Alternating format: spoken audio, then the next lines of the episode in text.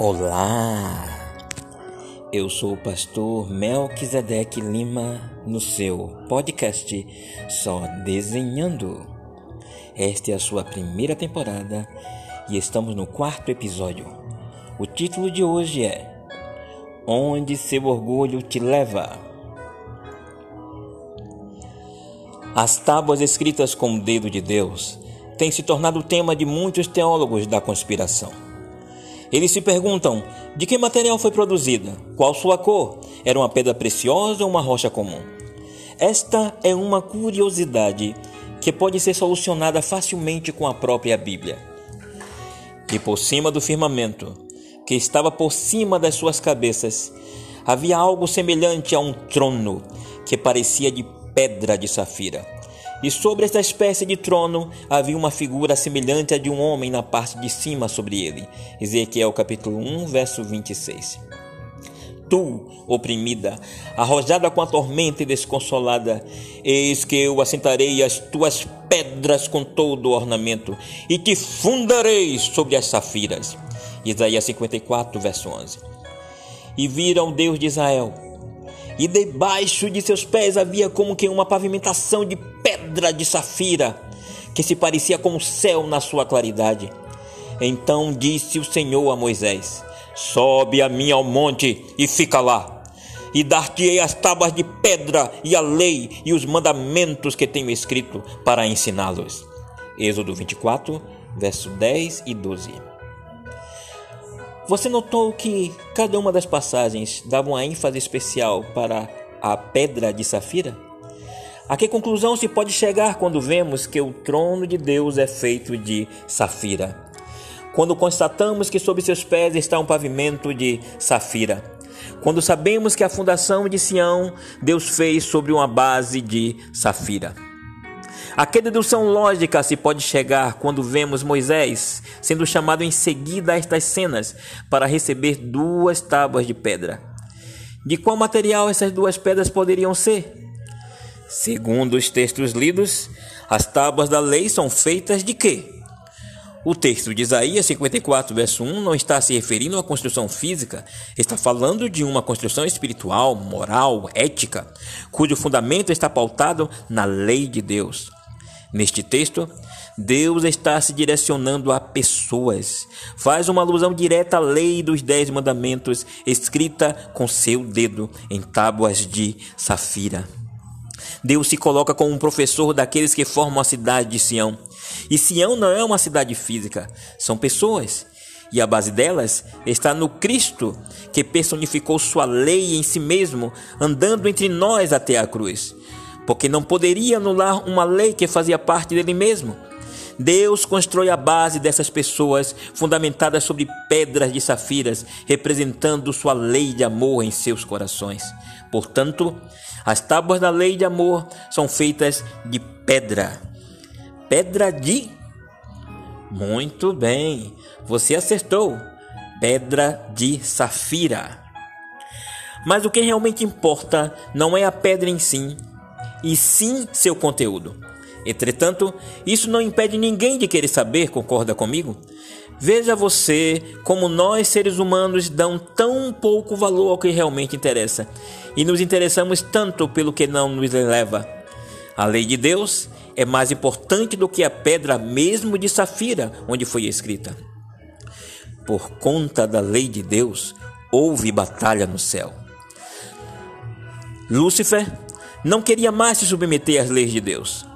Ele queria liberdade de fazer o que desse na telha na sua cabeça, alegando que anjos santos jamais tomariam decisões arbitrárias e, por serem bons por natureza, jamais iriam a falhar.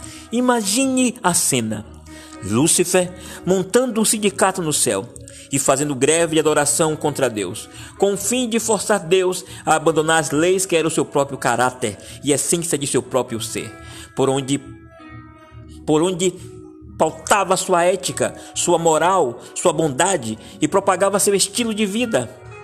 Só para agradar o cara que se achava o último biscoito do pacote. Mas ora bolas, faça-me um favor, ninguém merece.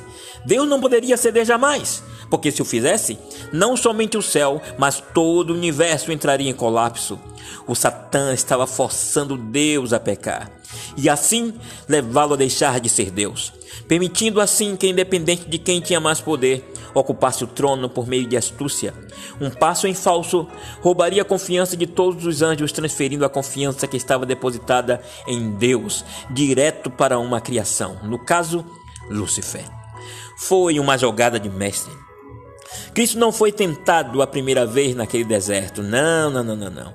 Antes disso, Deus foi tentado no céu no dia da rebelião, antes da batalha que levaria a expulsão de Lúcifer. Eis os fatos à mesa. Mas o Satã não logrou êxito. Deus não caiu em sua cilada, porque Deus não pode ser tentado. Deus manteve sua posição apesar das consequências, que seria perder um terço dos anjos que já não confiavam mais nele. Confiavam em Lúcifer. Não havia o que fazer. Deus os deixou escolher e colheu o resultado de suas decisões, que seria a morte eterna. Depois de ficar provado para o universo que Satanás estava errado e que Deus é amor, foi assim que Lúcifer, depois de expulso do céu, depois de tentar conquistar o coração do universo sem sucesso, acabou parando na terra, ligando sua má sorte à do ser humano, que o tem, pelo menos aqueles que o têm, como seu Deus. Uma hora ou outra, você vai ter que encarar o fato de que Lúcifer não quis ser a quarta pessoa da divindade à toa. Houve boatos vindo dos, satanistas, afirmando que o diabo teria poder sobre o fogo para proteger seus adeptos e a si mesmo da glória de Deus no retorno de Cristo e após os mil anos do lago de fogo na execução do juízo final. A questão é que dessa vez o Satã não mentiu. Ele tem poder mesmo.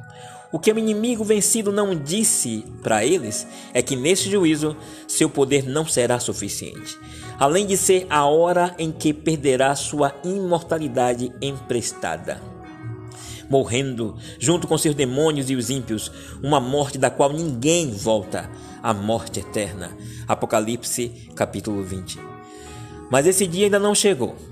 E até lá, Todo ser humano precisa ter cuidado com as artimanhas de Satanás por meio de seus agentes. Apesar de a Bíblia dizer em Gênesis 3 que ele pode se personificar em uma serpente, como fez no Éden, e em pessoas, como fez com Saul ao se passar pelo profeta Samuel em 1 Samuel 28, 3 a 19, ou em anjos, como tentou fazer com Cristo no deserto da tentação, em Mateus 4, verso 6. E Paulo confirma em 2 Coríntios 11, verso 13 a 15, que ele, além de anjo de luz, se passa por ministros e líderes de igreja. Dessa forma, a Bíblia não nega que ele tenha ajudado Janes e Jambres que se opuseram a Moisés no Egito e resistiram à verdade, como mostra 2 Timóteo 3, verso 8, quando transformaram duas varas em serpentes, em Êxodo capítulo 7, versículo 11 e 12, e depois fizeram a mesma praga que Moisés havia feito, repetiram a praga das rãs no capítulo 8, verso 7. No mínimo, agora você deve estar se perguntando: Teria o diabo o poder de tornar um objeto sem vida, como a madeira, em um ser vivo? Ou tudo não passou de ilusão de ótica, como os mágicos fazem hoje? É inegável que ele tenha feito isso no Egito. E se fez antes, pode fazer de novo? Não é o que tem feito no candomblé e no ocultismo até hoje? Se ele realmente pudesse dar vida, já não teria construído um planeta para si? Ou não pode fazê-lo por estar preso ao planeta Terra desde a cruz? Mas aí se realmente tivesse esse poder, por que não fez antes de ficar preso a essa cadeia de circunstâncias neste mundo? A verdade é que, de fato, ele não tem o poder de dar vida a nada. E, no entanto, o homem a tem. O homem tem o poder de dar vida por meio da reprodução humana e o diabo não o tem. Isso o deixa ainda com mais vontade de destruir a humanidade e reduzi-la a nada. O que não podemos esquecer jamais, de uma vez por todas, é que a Bíblia é clara em afirmar: Jesus é vida, o diabo não. Quanto mais perto da vida você estiver, mais vida você terá e vida eterna.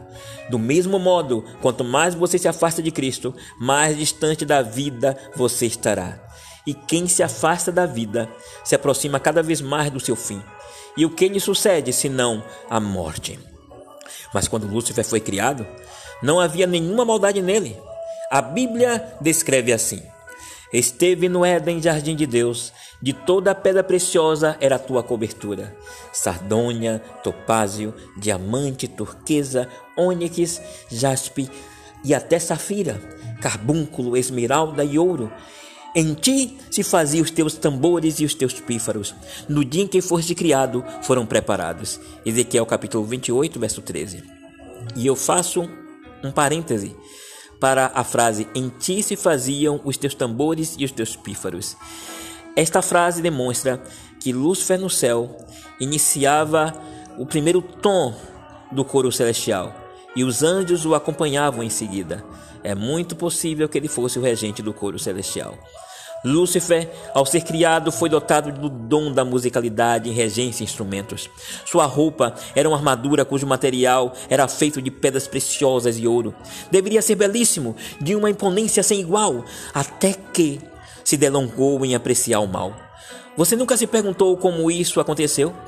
A Bíblia faz uma descrição completa de como o mal penetrou no coração de Lúcifer e fez o estrago, trazendo o vírus do pecado contaminando toda a terra. Acompanhe o relato bíblico. Eras perfeito em tudo o que fazias, desde o dia em que foste criado até a altura em que foi encontrado o mal em ti. A tua grande riqueza encheu-te o interior de violência e pecaste. O teu coração estava cheio de orgulho por causa da tua beleza. Deixaste que a tua sabedoria se corrompesse com o esplendor que tinhas. Sujaste a tua santidade com a luxúria e a ganância. Ezequiel capítulo 28, verso 15. Percebeu você que o mal penetrou em Lúcifer por meio do seu sucesso? E o orgulho por meio de sua beleza? Todo o seu esplendor corrompeu sua sabedoria. Sua santidade foi manchada pela ganância ao ponto de declarar: Subirei aos céus, erguerei o meu trono acima das estrelas de Deus. Eu me assentarei no monte da Assembleia, no ponto mais elevado do Monte Santo. Subirei mais alto que as mais altas nuvens. Serei como o Altíssimo. Isaías 14, 13 a 15. Até aqui você descobriu os motivos que levaram Lúcifer à decadência de anjo de luz a demônio. Mas não sabe como isso aconteceu dentro dele. Se descobrirmos o que aconteceu em sua mente e em seu coração, entenderemos como evitar chegar ao mesmo ponto ou nos tornarmos ainda pior que ele. Tiago, irmão de Jesus, e o profeta Oséias têm uma resposta para isso. Cada um é tentado pela própria cobiça, sendo por esta arrastado e seduzido. Então a cobiça, tendo engravidado, dá à luz o pecado, e o pecado, após ter se consumado, gera a morte. Tiago, capítulo 1, versículo 14 e 15. Quando eu os alimentava, ficavam satisfeitos. Quando ficavam satisfeitos, se orgulhavam. E então me esqueciam. Oséias 13, verso 6. As palavras de Tiago, líder da igreja cristã primitiva em Jerusalém, soam de forma taxativa, não dando margem de erro, demonstrando ser uma realidade para os homens após a queda, tanto quanto para os anjos antes de sua expulsão. Contudo, é um quadro difícil de aceitar para seres que nunca havia pecado, exercitados na prática do bem e ainda assim se desviaram da verdade no momento que se afastaram de Deus, dando lugar a que o mal fizesse morada dentro da mente e do coração deles, o que prova o fato de que não importa de que lado você está nessa história, se antes ou depois do pecado, o mal encontra espaço no coração daquele que se afasta da presença de Deus. Foi assim com Lúcifer e seus anjos, e tem sido assim com a humanidade até hoje, desde o Éden com Adão e Eva. Mas todo aquele que se aproxima de Deus se converte a Ele, escapando de uma vida de pecado para a poderosa influência do Espírito Santo, o qual afasta as trevas espirituais com a luz da presença de Deus. O texto de Tiago é autoexplicativo, mas não custa nada desenharmos como essa engrenagem funciona para quem ainda estivesse sem entender. A cobiça arrasta e seduz de dentro para fora, engravidando dentro do coração, gerando o pecado. E o pecado, depois de ter sido praticado, gera a morte. Agora você deve estar se perguntando: como a cobiça se tornou um problema para Lúcifer e para o ser humano? Como surgiu dentro deles? A maldade surge do mesmo modo como se desenvolve a bondade e o amor? Depende apenas de o que te inspira. A inspiração vem daquilo do que você está mais próximo. Alimenta-se daquilo que você está mais focado. A origem do mal está no próprio mal. Poderia ter se materializado em qualquer ser vivo no vasto universo de Deus. Estava estagnado a inércia contínua da inexistência. Até que Lúcifer a tocou. E fez dela seu ponto de ebulição, levando a si mesmo ao desejo de deixar de ser criatura para se tornar criador. Então caiu do cavalo, foi expulso do céu e hoje vaga por essa terra onde tenta se vingar de Deus, destruindo o amor do ser humano por ele.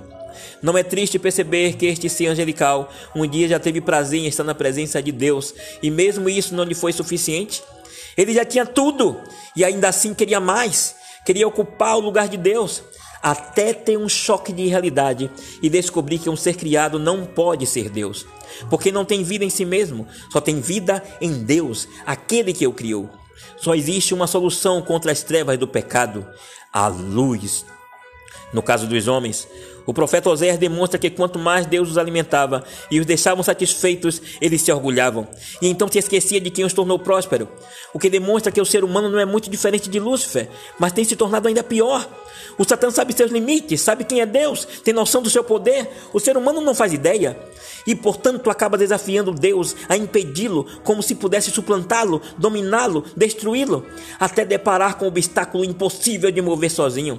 Nessa hora, descobre a duras penas Deus existe. Deus é amor, apesar do mal que existe. Caem prostrados de joelhos diante de Deus e lhe pedem libertação, socorro, intervenção. Clamam por ajuda ao soberano do universo e Deus entra com providência, trazendo liberdade das garras de Satanás e cura. Não existe poder algum das trevas que permaneça quando chega a luz do alto do Pai das luzes. Se você se sente cansado de lutar contra as forças desse inimigo vencido, chame por Jesus, clame por Deus, ainda que você esteja no vício das drogas, preso à bebida, escravizado pelo sexo na prostituição, na boca de fumo, vivendo uma religião de fachada, morto sem vida espiritual, na hipocrisia de um cargo na igreja, cheio de desejos pecaminosos e saciando os escondidos dos olhos que o censurariam se soubessem ainda que você esteja liderando uma quadrilha dentro de um órgão do governo, ou se tornou um político corrupto, mesmo que você manche a farda da corporação da polícia, ou esteja aceitando suborno na justiça para condenar inocentes e soltar culpados, ainda que você tenha feito um aborto, ou abandonado seu filho no lixo, ou matado alguém e fugido, mesmo que você não se reconheça mais e não suporte a si mesmo, existe um Deus que necessita te dar amor, precisa curar suas mágoas, te libertar dos seus traumas e tem poder para mudar seu estado atual, pondo as trevas que te puxam para baixo todas para correr e se dissipar trazendo-te para a luz da glória de Deus. E tudo o que você precisa fazer agora é confiar naquele que foi o único que acreditou em você, indo até a cruz em seu lugar, para que hoje você não precisasse mais sofrer. Sua liberdade está em suas mãos agora. E você só precisa dizer sim para Jesus. E depois disso, acredite. Ele porá você sobre uma base cujo fundamento de safira é sua lei. E você será parte de Sião, a cidade de Deus. E o mais ele fará em sua vida. Não se preocupe com mais nada. Não pense no depois. Só o agora importa. E neste agora, você só tem uma coisa a fazer aceitar o perdão de Cristo e viver. Você só tem uma coisa a dizer para Deus agora: diga sim. Diga sim, diga sim, diga sim para Jesus. Eu sou o pastor Melquisedeque Lima no seu podcast Só Desenhando.